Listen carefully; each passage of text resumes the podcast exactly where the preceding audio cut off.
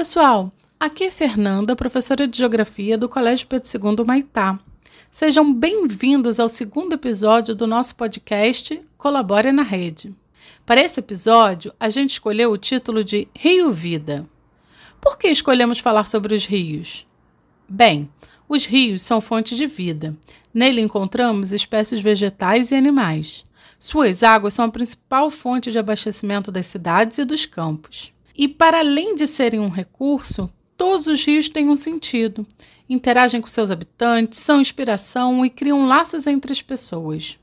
Hoje vamos começar a conhecer um pouco também sobre o Rio Doce, um rio carregado de significados e histórias para nos contar.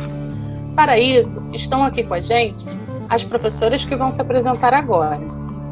Eu sou a Renata, de História. Oi, pessoal. Aqui é a Estela, de Geografia. Oi, gente. Aqui é a Kelly, de Sociologia. Olá, aqui é a Milena, de Música. Oi, pessoal. Carolina, de Geografia aqui.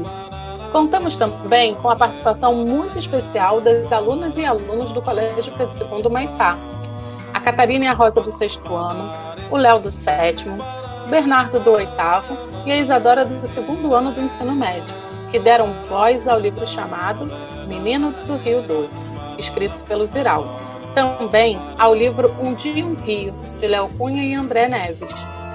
Queremos agradecer de coração a linda contribuição de vocês nesse episódio. Estão prontos para navegar com a gente?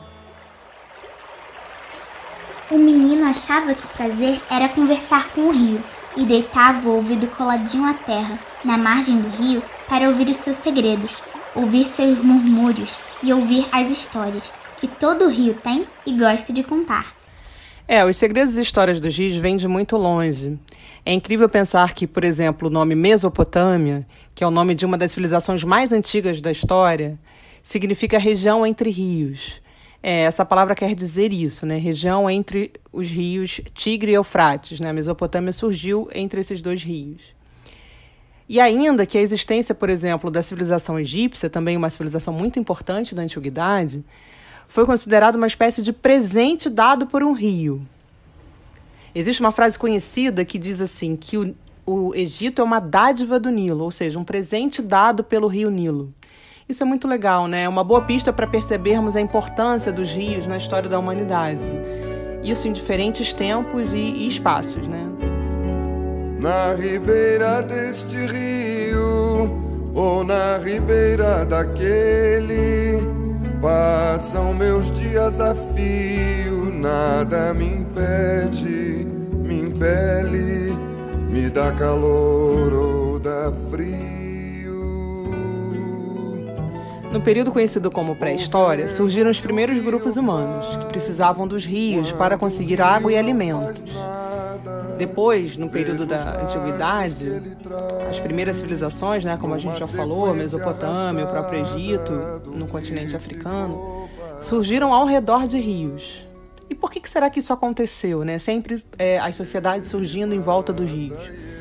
Porque as suas águas, né, as águas desses rios, em certas épocas do ano, inundavam as margens, fertilizando a terra próxima desses rios, né, tornando essas terras boas para a agricultura. Então, a terra fértil fazia com que as pessoas que vivessem naquele lugar pudessem plantar os seus alimentos. Né? Então, era o lugar perfeito para se morar né, e para é, é, conseguir plantar e colher aquilo que eles precisavam para sobreviver. Então, Renata, na verdade, essa distribuição dos rios é bem irregular. O Brasil acaba sendo privilegiado nesse assunto, pois boa parte do nosso país é cortada por muitos rios, especialmente na Amazônia. Nós temos aproximadamente 12% de toda a água doce do planeta. Agora, vocês conseguem imaginar os locais que não possuem rios? A vida como um todo pode ser mais difícil, como nos países que são cortados por desertos, a Tunísia, o Marrocos, o Sudão. O próprio Brasil também tem uma parte significativa onde a falta deles traz uma série de dificuldades para a sua população, como ocorre no sertão nordestino.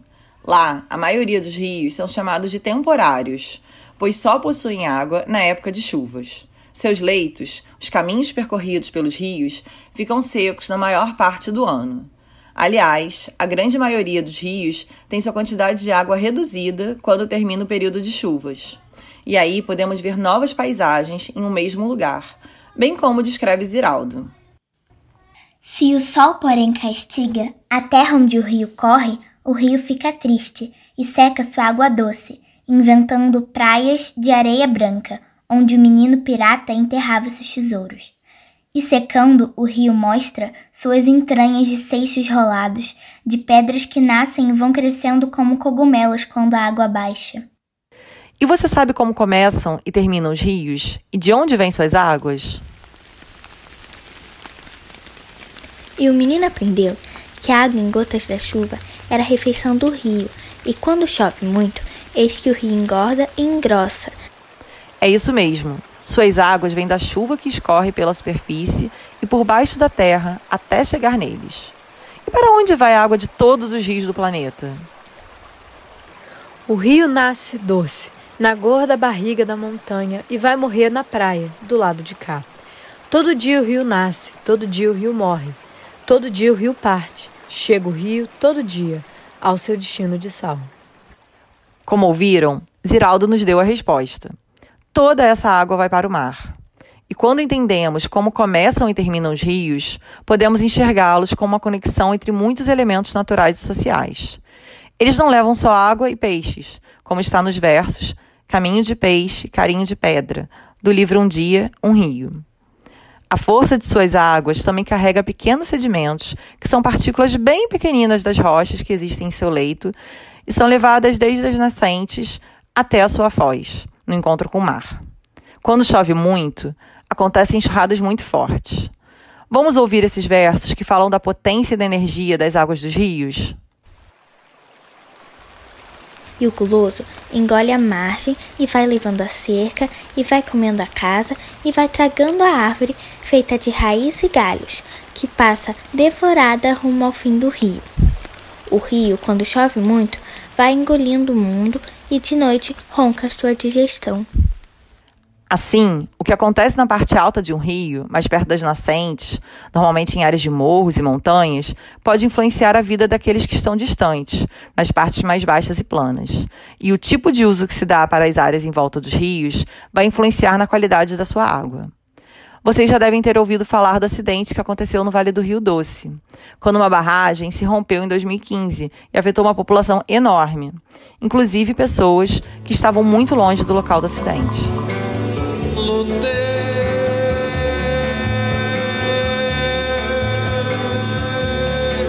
E meu leito de água clara se faz vermelho, sangue tingia.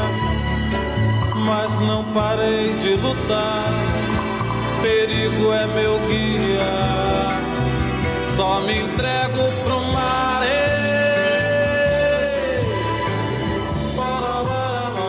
Então, Estela, isso mesmo, é justamente sobre esse rio que a gente escolheu falar nesse episódio.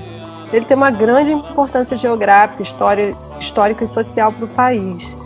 Faz parte assim de uma das principais bacias hidrográficas do Brasil, com mais de 800 mil quilômetros quadrados de área, e uma das mais importantes da região sudeste. A nascente dele está lá no estado de Minas Gerais e a foz, que é onde o rio termina, fica no estado do Espírito Santo. E ao longo desse caminho moram cerca de 3 milhões de pessoas. Muitas delas vivem justamente em função do rio.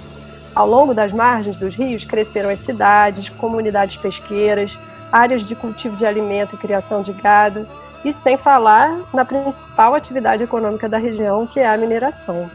Vamos ouvir mais um pouquinho um trechinho do livro Menino do Rio Doce, que mostra para a gente a importância que esse rio tem para as populações que vivem próximas dele? O rio é do menino e de quem habita o rio. O velho atrás do peixe que sobe e desce o rio, pois sabe que é preciso mais pescar do que viver. O menino do rio que sabe que não há rio mais belo do que o rio de sua aldeia. A mulher que lava seu branco lençol à beira do rio, com seus joelhos junto ao coração. O Rio Doce faz parte do dia a dia, da história e da cultura de muitos grupos sociais. Cada cultura humana pode ser compreendida como uma forma única pela qual observamos, compreendemos e atuamos no mundo. nessa variedade de populações que vivem na margem de um rio, que a gente chama de populações ribeirinhas, nós encontramos uma grande diversidade de culturas. São grupos com costumes, crenças, normas sociais e até línguas próprias, já que algumas etnias indígenas também vivem nessas regiões. Só em Minas Gerais, para vocês terem uma ideia, a gente tem cerca de 14 etnias indígenas espalhadas pelo território e algumas vivem bem próximas do Rio Doce, como a etnia Krenak. Vocês já ouviram falar no Ailton Krenak? Ele é um líder indígena, ambientalista e escritor. Em vários momentos ele já falou da importância do Rio Doce para o seu povo, não só o rio, como também as montanhas, as árvores, enfim, a relação do seu povo com aquele ambiente. Vamos ouvir um pouquinho sobre isso? Nós somos lá do Atu. O Atu? É, o Atu. Onde é o Atu? O Atu é lá no Rio Doce. Antes dos brancos chamar o Rio Doce de Rio Doce, os buruns chamavam ele de Uatu. E o Tacucraque, aquela montanha que tem lá na frente, o nome dela, Tacucraque, é pontas virada para o céu, aquelas pontas de pedra. O Atu é nosso avô, o Tacucraque é como se fosse nossa mãe, como se fosse nossa avó. Ela muda de humor, ela fica é, triste, fica alegre. E de lá da nossa, das nossas casas, no, no outro lado do rio, a gente olha e vê a, a serra lá, quando a serra está com nuvem em cima dela, que vai chover, a gente fica olhando qual que é o humor dela. Então a gente fica sempre é, com o nosso humor parecido com o humor da montanha e parecido com o humor do nosso avô, que é o Atu, e parecido com o humor de todas as é, serras, das montanhas, dos rios que cerca a nossa aldeia. Esse lugar, quando nós é, aprendemos sobre ele na antiguidade, nós aprendemos que ele é um lugar muito, muito, muito importante, porque é nesse lugar que o espírito dos nossos antepassados gostam de fazer comunhão com os filhotinhos deles, que somos nós, nós estamos vivos.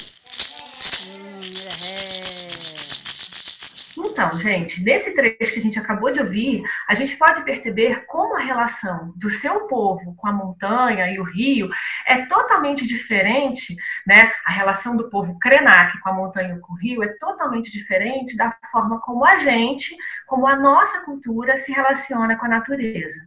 E esse é um bom exemplo para a gente pensar como as diferentes culturas humanas e as formas como elas interpretam o mundo podem contribuir para toda a humanidade, né? E não só para o seu grupo social.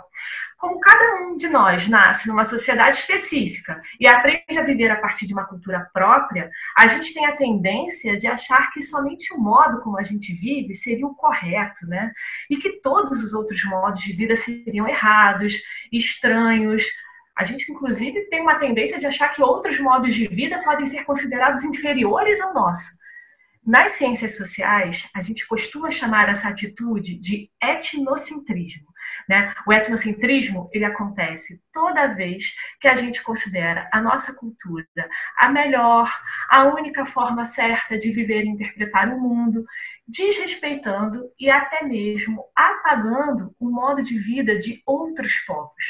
Mas aí eu pergunto a vocês: será que a nossa cultura é dona de todo o conhecimento? Será que só a nossa cultura é capaz de produzir saberes sobre o mundo? O que podemos aprender ao conhecer culturas diferentes da nossa?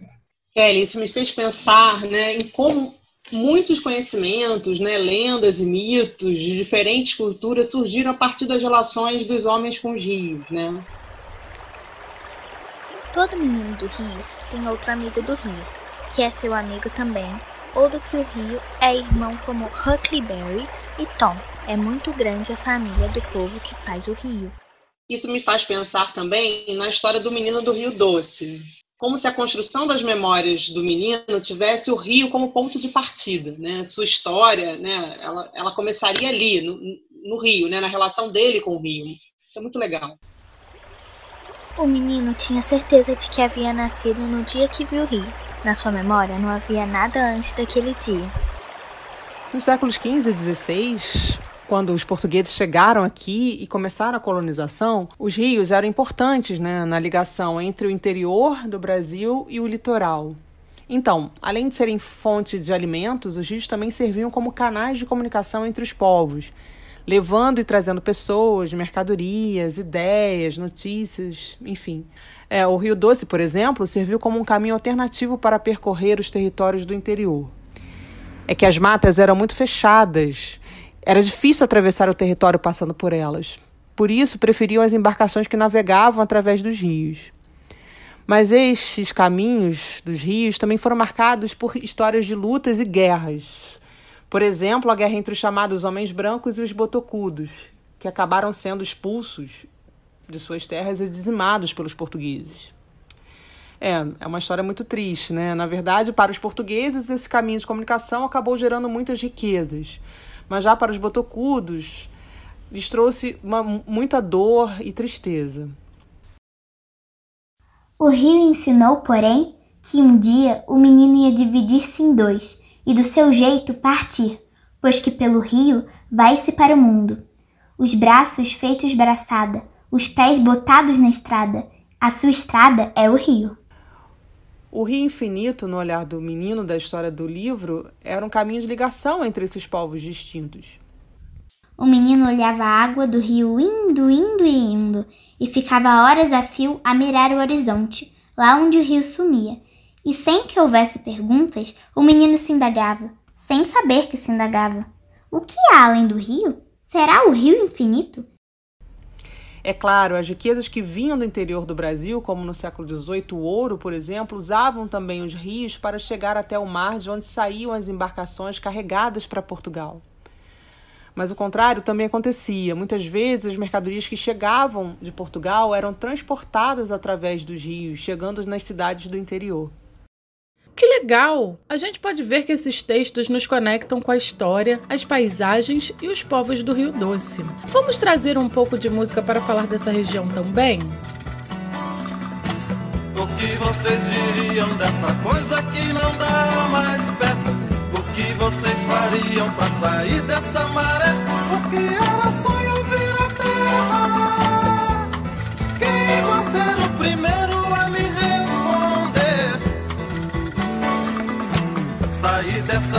Cidade, ter a vida onde ela é. Subir novas montanhas, diamantes procurar no fim da estrada e da poeira.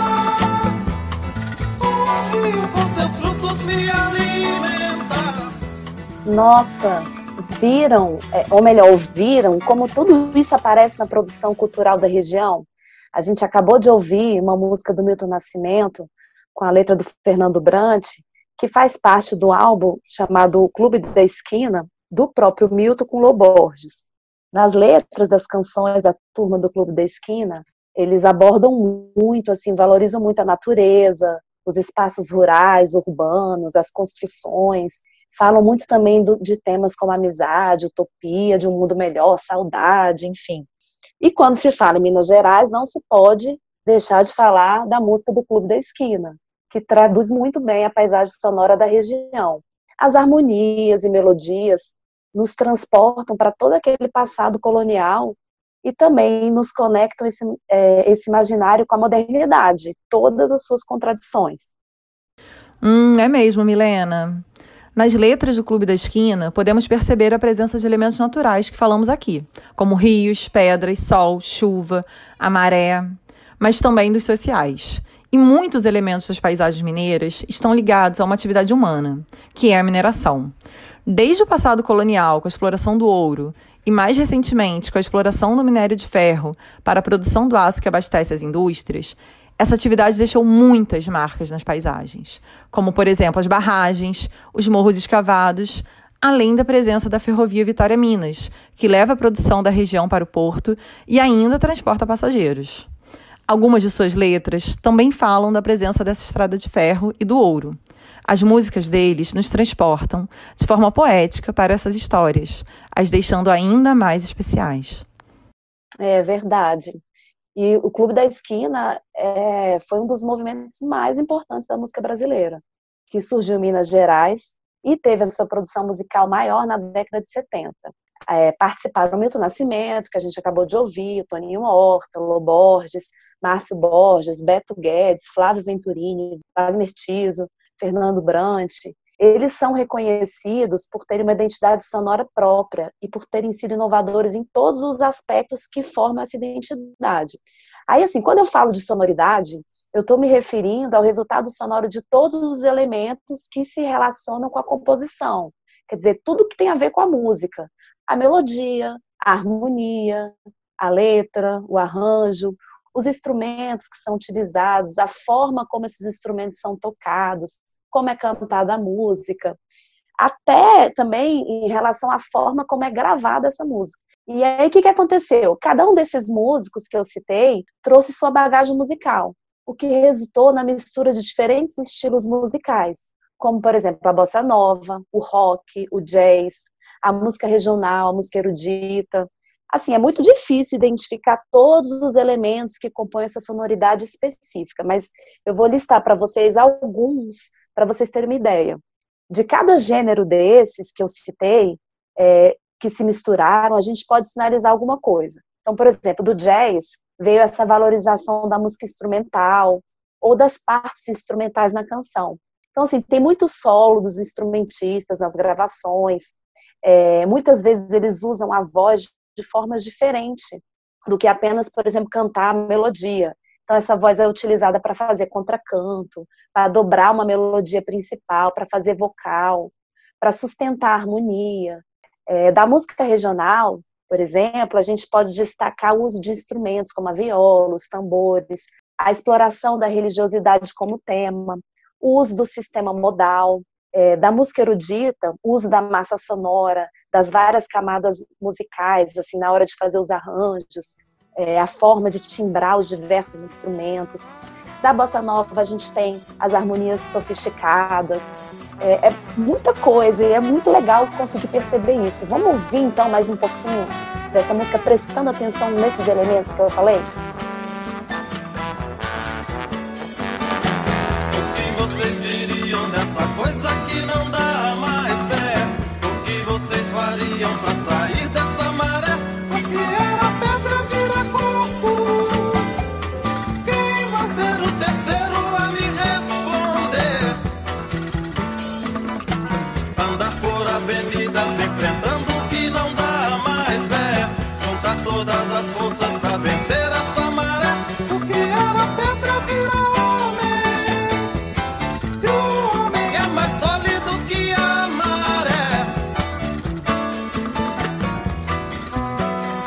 Outra coisa, em relação ao ritmo, por exemplo, há uma grande variação de compassos nas músicas, às vezes na mesma canção. Muitas músicas têm a quadratura assimétrica. O que, que é isso? Por exemplo, se você for contar a quantidade de compassos da música, você vai ver que dá um número ímpar. Isso soa musicalmente diferente para quem não está acostumado, pois a maioria das canções que a gente ouve, né, ela, elas têm seções proporcionais, tem a quantidade de compassos é, em número par. E uma coisa legal também, que, que é bastante comum na música do Clube da Esquina, que eles utilizam muito a música incidental, que é uma citação de trechos de uma música em outra música. Então, você está ouvindo uma música e de repente aparece um pedacinho de uma outra música, às vezes do mesmo álbum, de álbum diferente, ou às vezes acontece isso na letra. E musicalmente ajuda a trazer aquele sentimento de saudade, de nostalgia, que também é mencionado nessa letra. Nossa, quanta coisa legal a gente escutou até aqui. Quanto esse tema nos ensinou das diferentes matérias, eu nem podia imaginar o quanto. Bem, mas as histórias contadas pelo Rio Doce não são apenas histórias de vida e harmonia. Não. São também de murmúrios e resistência para existir. Um dia eu fui rio, bacia, vale. Eu era melodia. Hoje sou silêncio. Meu leito virou lama, meu peito chumbo e cromo, minhas margens tristeza. Eu era doce, hoje sou amargo. Minha aldeia mora submersa dentro de mim, com lágrimas de minério vou sangrando até o mar. Por que será que um rio que era doce fica mar? Como e por que o rio doce, que inspirava cantos e melodias, foi silenciado? No próximo episódio do Colabore na Rede, o Rio Doce continuará a contar a sua história. a história de como seu curso e de todas as comunidades em sua volta foi profundamente alterado.